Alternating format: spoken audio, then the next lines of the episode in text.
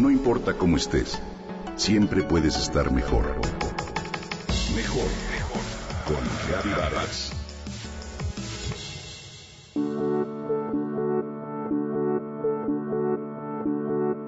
Llegó a la Ciudad de México a los 14 años de edad.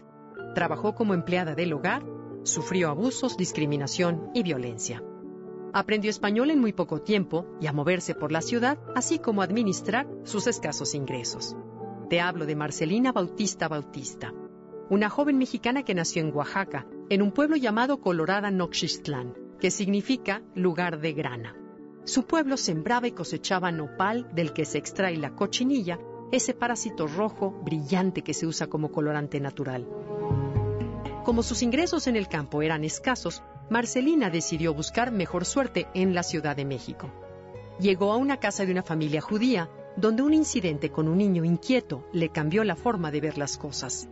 La idea de que la vida de un ser humano dependiera de ella a cambio de condiciones económicas y emocionales precarias y restrictivas le hizo pensar en conseguir cambios reales para su vida y la de las trabajadoras del hogar. Marcelina no contaba entonces ni con contrato ni horario fijo ni prestaciones, seguridad social o vacaciones. Vivió en condiciones de desigualdad y experimentó discriminación por su origen. Con otras compañeras tomó cursos de capacitación en sus ratos libres, se capacitó en materia de derecho laboral e incluso participó en encuentros latinoamericanos e internacionales de trabajadoras del hogar. En 1988 creó el grupo de Trabajadoras del Hogar La Esperanza, que ofrecía capacitación y bolsa de trabajo para mujeres. La joven oaxaqueña fundó en el 2000 el Centro de Apoyo y Capacitación para Empleadas del Hogar, institución que promueve los derechos de las trabajadoras del hogar. Este centro es hoy un espacio autónomo independiente, integrado por empleadas domésticas, con espacios de enseñanza y aprendizaje. Un lugar propio de convivencia a partir de promover los derechos laborales. Para ella hoy en día es preocupante que a nadie le importe la explotación y la falta de ejercicio de los derechos humanos y laborales que padecen las trabajadoras del hogar.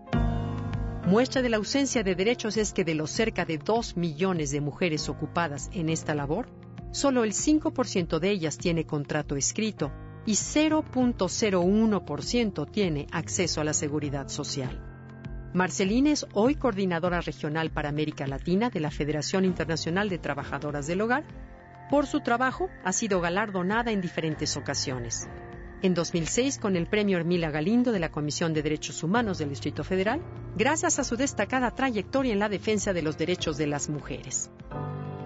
En 2010 recibió el Premio de Derechos Humanos de la Frederick Ebert Stiftung en Berlín, Alemania, y en 2013 el Premio Nacional por la Igualdad y la No Discriminación, otorgado por el Consejo Nacional para Prevenir la Discriminación. Participó activamente en crear y aprobar el Convenio 189 y Recomendación 201 sobre trabajo docente para trabajadores y trabajadoras del hogar de la Organización Internacional de Trabajo en Ginebra, Suiza. Marcelina Bautista es sobre todo un claro ejemplo de que se puede salir adelante con empeño y dedicación, pero sobre todo con el objetivo claro de dejar huella, de trascender y ser un ejemplo a los demás. Enhorabuena por todo su trabajo en pro de las trabajadoras del hogar.